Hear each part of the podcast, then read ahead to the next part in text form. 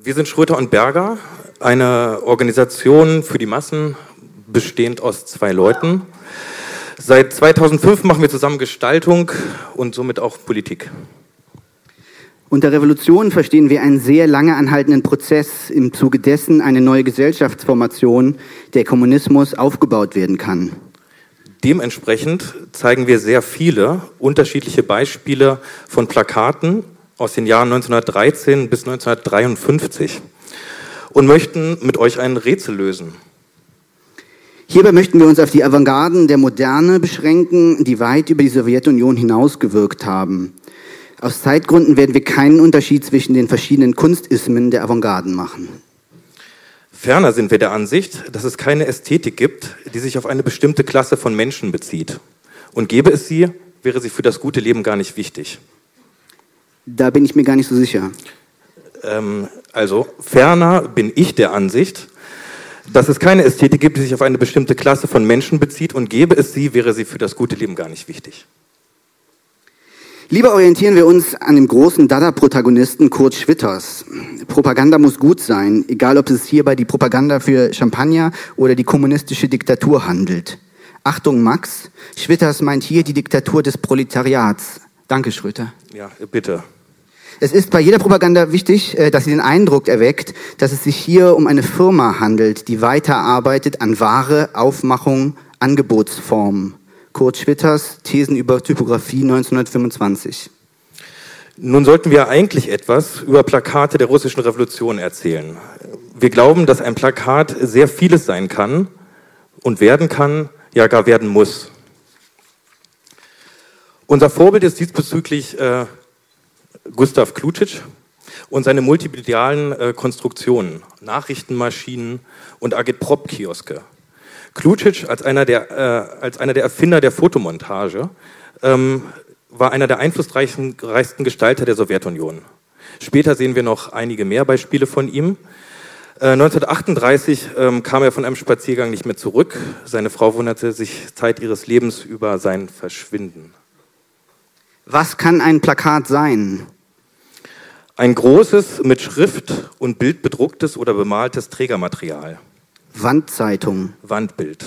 Lubok. Anschlag. Propaganda. Reklame. Partisanenpropaganda. Sportkappe. Verbraucherinformation. Nachrichtenmaschine. Litfaßsäule. Bewegte Reklame. Agitprop. Leuchtkasten. Monitor.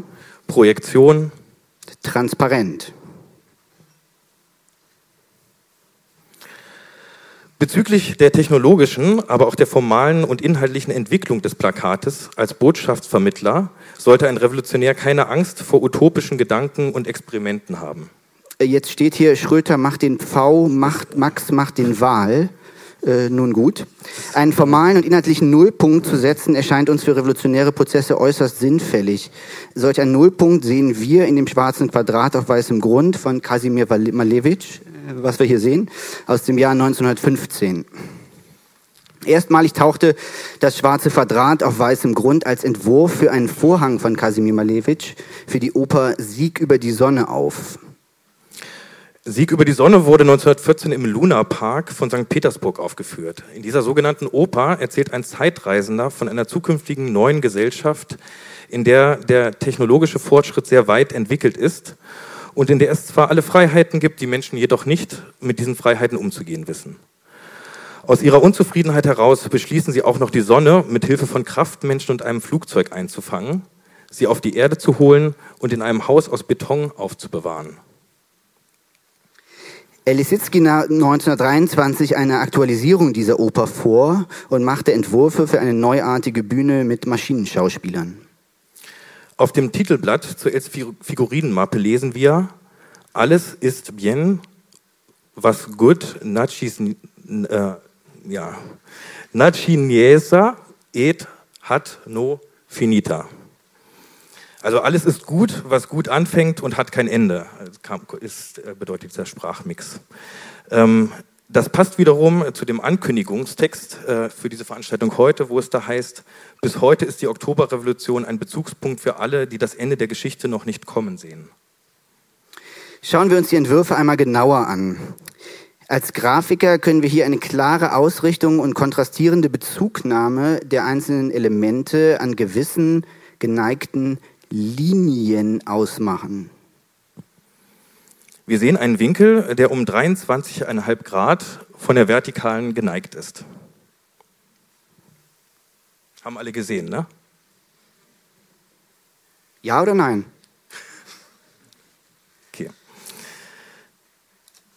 Der Winkel, ähm, 23,5 Grad, entspricht dem Neigungswinkel der Erde. Die Wissenschaft hat gerade festgestellt, es sind exakt 23,44 Grad.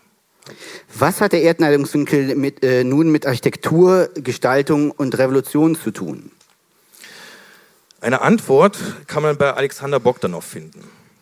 Alexander Bogdanov war Mitglied des ZK der Bolschewisten, ab 1917 Mitglied der Kommission für die Übersetzung und Herausgabe der Marx-Engels-Werke, 1918 gründete, äh, Gründer der kulturrevolutionären Bewegung Proletkult, die zeitweise fast so mitgliederstark war wie die bolschewistische Partei. Durch Proletkult sollte der Arbeiterschaft eine autonome Kultur, Bildungsbewegung ohne jeden bourgeoisen Einfluss ermöglicht werden. Proletkult meint proletarische Kultur, nicht etwa den Kult. Bogdanov starb 1928 auf der Suche nach einem medizinischen Jungbrunnen bei einem wissenschaftlichen Selbstversuch durch Bluesaustausch. Ähm, ein wichtiger Aufsatz von ihm war äh, Die Wissenschaft und die Arbeiterklasse von 1920. Stichpunkte wären hier Arbeiterklasse, Arbeiterkultur durch Bildung, Bildung in Verbindung mit Astronomie. Astronomie ist die Wissenschaft zur Bestimmung der Zeit und zur Orientierung im Raum. Geometrie ist eine Tochterwissenschaft der Astronomie und für uns dann als Grafiker wieder interessant. Die Interessen und Werte der Menschheit werden als Verpflichtung zum Fortschritt angesehen.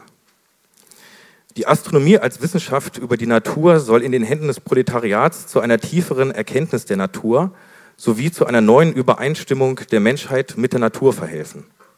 Diese Theorien kamen wohl bei gewissen Kulturschaffenden und Produzenten besser an als bei Trotzki, dem Literaturkritiker Woronsky und Lenin, die sich gezwungen sahen, Gegenentwürfe und Kritiken zu formulieren. Wenn wir also den 23,5 Grad Winkel in Verbindung mit revolutionärer Grafik, Malerei oder auch Architektur erkennen, so lässt er sich als starkes Symbol lesen. Ein Symbol für den natürlichen Einklang der Revolution und des Fortschritts mit dem Neigungswinkel der Erde also eigentlich auch der gesamten planetarischen Lage. Die Verwendung des Winkels verdeutlicht den Fortschritt wieder das Gewohnte in dem Richtigen, hoffentlich. Es überrascht zumindest uns, äh, wo wir diesen Winkel im revolutionären Russland überall ausmachen können. Fangen wir mit einem einfachen Beispiel an. Ja, Rutschenko 1930. Hier zum Beispiel, ja, Rutschenko. Ausgewählt exemplarisch äh, gibt es viele Arbeiten, wo man dies nachweisen könnte. In der Statik gilt, ähm, dass wenn der 23,5 Grad Winkel überschritten wird, äh, die Architektur dann leichter umfällt, also nicht stabil sein kann. Ja, Tatlin-Turm, Monument für die dritte Internationale 1919, äh, der ja noch in seiner Skulptur viel mehr kann als das Äußere. Äh, hier haben wir eine Rednertribüne für Lenin von 1920 von Lisitsky entworfen. In der Darstellung weicht sie um zwei Grad ab. Das liegt aber an der Perspektive. Natürlich. Dekoration in Leningrad zum äh, 7. November 1927. Ähm, Laszlo Mohinoj, äh, kinetisch-konstruktives System, Bau mit Bewegungsbahnen, ein Entwurf für ein Theater der Totalität von 1922.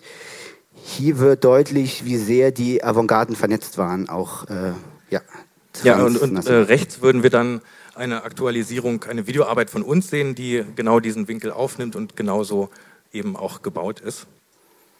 Zum Bauersjahr 2009 in Weimar. Richtig. Schiller Museum. äh. Ja, unser eigentliches Thema sollte ja eigentlich Realismus und Konstruktivismus an Beispiel von Plakaten sein. Stimmt, du hast recht. Ja, das haben wir jetzt ein bisschen verworfen. Ähm, am 23. April 1932 beschloss das ZK der KPDSU das Dekret über den Umbau der literarisch-künstlerischen Organisationen, äh, was wegbereitend für den sozialistischen Realismus sein sollte. Alle literarisch-künstlerischen Organisationen wurden aufgelöst und in einem Schriftstellerverband zusammengeführt. Das war das Ende von Proletkult. Somit wurde unter anderem auch die Fotomontage als Stilmittel der Plakatgestaltung für einige Jahre unterbunden. Äh, zu sehen sein, äh, sind jetzt zwei Beispiele für den sozialistischen Realismus, die ebenfalls als Errungenschaft und Wunsch der revolutionären Klasse gesehen werden dürfen. So ehrlich wollen wir immerhin noch sein. Mm, hier willst du so werden wie ich, trainiere von 1950. Dem ist nichts hinzuzufügen. Dann hätten wir, Stalin hat uns äh, dem Volk gegenüber zur Treue erzogen, 1953 gemalt als Entwurf von Piotr, äh, Piotr Golub. Eindeutig nicht gelungen sind dem Künstler bei diesem Entwurf die Hände von Stalin. Stalin wurde außerdem nie mit ineinander gefalteten Händen gezeigt. Der Entwurf wurde nicht gedruckt und Piotr Golub kehrte von einem Spaziergang nicht mehr zurück. Ähm, Überleitung. Wir haben ca. 190 internationale Plakate ausgesucht, in denen die Hand das zentralste Element darstellt, weil wir dachten, man könnte über die Hand als wichtiges Element der progressiven Plakatgestaltung sprechen. Leider haben wir keine Zeit, sie alle zu zeigen. Trotzdem fiel uns auch hierbei die Verwendung des 23,5 Grad Winkels auf. Arbeiter und Arbeiterinnen, alle zu den Neuwahlen der Räte, wieder Klucic 1930, hier ein Filmplakat zu dem deutschen Film Der Mann mit dem Feuer von 1926. Ein Entwurf für einen Buchdeckel. Ja, äh, jetzt ist es an der Zeit, die letzten Minuten unserer Show mit äh, weiteren Beweisen zu füllen. Äh, wieder ein Plakat von Klucic. Ein weiteres Plakat von Klucic mit dem jungen Stalin hinter Lenin. Es steht da für den sozialistischen Aufbau. Das Ganze ist von 1930. Im 23,5 Grad Winkel angeordnete Traktoren, auch von Klucic. Äh, ein Plakat von Jelkin äh, mit dem bemerkenswerten Titel Durch die polytechnische Erziehung zur Beherrschung der Technik und Beschleunigung des Tempos des sozialistischen Aufbaus. Werbung für Literatur aus dem Jahr 1929. Ne, wir haben den Winkel immer eingezeichnet für euch. Äh, hier eine, äh, noch ein Filmplakat.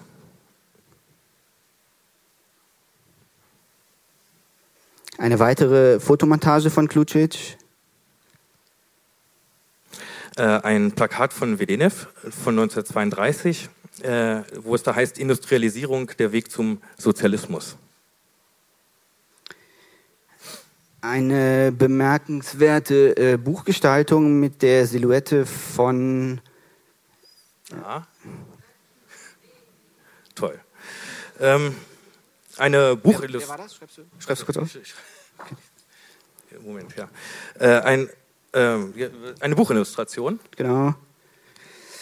Ein weiterer Entwurf auch von Klucic für eine Buchillustration.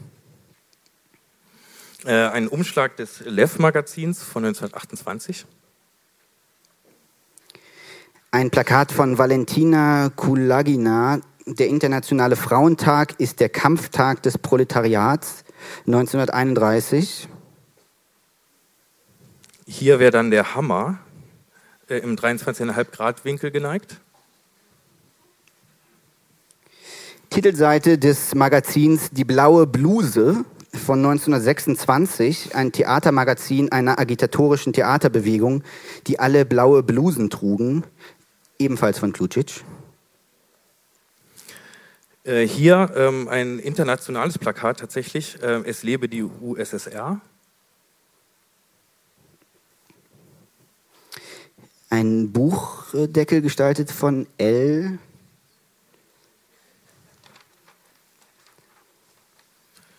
Und hier ein, äh, ein sehr interessantes Großplakat von, von Klucic, wo tatsächlich die, Letz-, also die Lenins-Fahne im 23,5 Grad Winkel geneigt ist. Alexander Bogdanov ähm, hat, äh, hat Marx beziehungsweise den Marxismus als Sonne bezeichnet, wo wir wieder beim Anfang wären. Sieg über die Sonne, nicht etwa Sieg über Marx, nein, die Sonne soll auf die Erde geholt werden.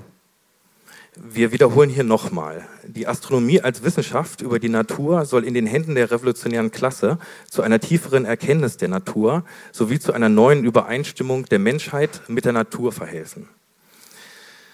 Also auch wenn Bogdanov, äh, Bogdanov sich äh, um die Übersetzung der Marx-Engels-Werke gekümmert hat, so kannte er ein Manuskript von Marx leider nicht, da es erst nach Bogdanovs tödlichen Selbstversuchen in einem Archiv der SPD äh, gefunden und 1932 veröffentlicht wurde.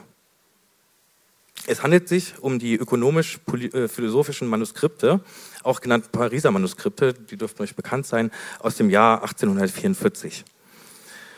Und mit einem zusammengefassten Ausschnitt aus diesem schönen Manuskript des jungen Karl Marx möchten wir jetzt abschließen. Denn was wäre äh, solch eine Show ohne passendes Marx-Zitat? Unter Privateigentum und Kommunismus steht in Abschnitt 3, der Kommunismus als positive Aufhebung des Privateigentums ist die wahrhafte Auflösung des Widerstreits zwischen dem Menschen mit der Natur und mit dem Menschen. Die wahre Auflösung des Streits zwischen Existenz und Wesen. Er ist das aufgelöste Rätsel der Geschichte und weiß sich als diese Lösung. Dankeschön. Danke.